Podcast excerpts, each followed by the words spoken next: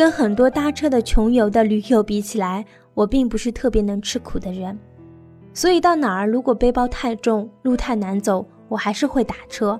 特别是在西藏出了拉萨，一路上都还是要包车走的。而一般租的车都是藏族司机驾驶。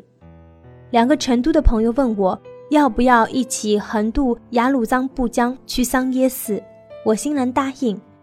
坐船渡江，快到岸上的时候，已经模糊看见有一座大约能坐二十人的面包车在岸上等我们。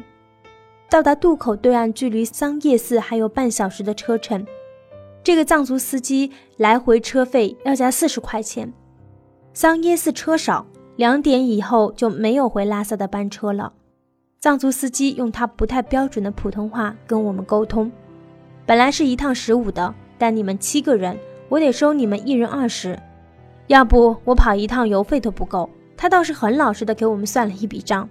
我们本着出来玩，懒得跟他计较的原则上车出发。搓衣板一样的山路还真不好走，虽然我不开车，但也知道这样挺耗油的。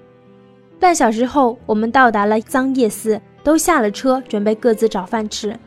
我找到了那藏族司机师傅，刚准备把车钱给他，他却摆摆手，费力地说：“不用，先不用，等你们看完桑叶寺出来，我带你们回去了再一起给吧。”我愣了一下，不由自主地问：“难道你就不怕我们跑了？”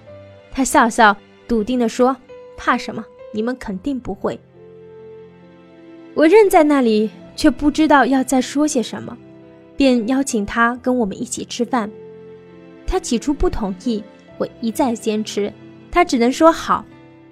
他告诉我哪家餐馆是这里川菜最为正宗的，再也没有丝毫的疑问和怀疑。我们走进他推荐的那家川菜馆，点了一壶甜茶，几个家常菜。叫他一起过来吃，他又摆了摆手。我急忙说：“没事儿，没事儿，一起吃吧。”他犹豫了一下，走到屋里去，不知道跟别人说了什么，然后大步的走到桌前坐下，一个劲的喝甜茶，不动筷。我以为他觉得是我们点的菜不合口味，拿起菜单问他要吃点什么。就在这时，有人端上一碗最最便宜的藏面，放在他的面前。他用藏族口音的汉语。慢悠悠地吐出了几个字：“我吃这个就好。”一碗三块钱的素藏面是他的午餐。是的，这个对我们百般信任的藏族司机，这个无心把我们当做陌生朋友的司机，正坐在我对面，咀嚼着毫无味道的藏面，把面汤喝得干干净净，然后用不太流利的汉语对我们说：“你们慢慢吃，谢谢。”我看看他空空的藏面碗。心里说不出的难受。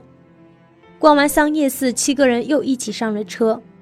一路上，另有游客生气地对着藏族司机嚷：“开慢点，我们要拍照。”我听他低声咕哝了一句：“这已经是最慢的。”然后还是把车停了下来，转过头对我们说：“还有时间，这里最适合拍照，你们可以下来拍一拍。”游客们大摇大摆地走了下去。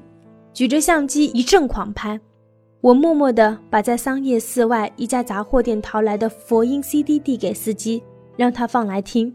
他顺从地打开车上的 CD 机，空灵的佛音悠扬地响了起来。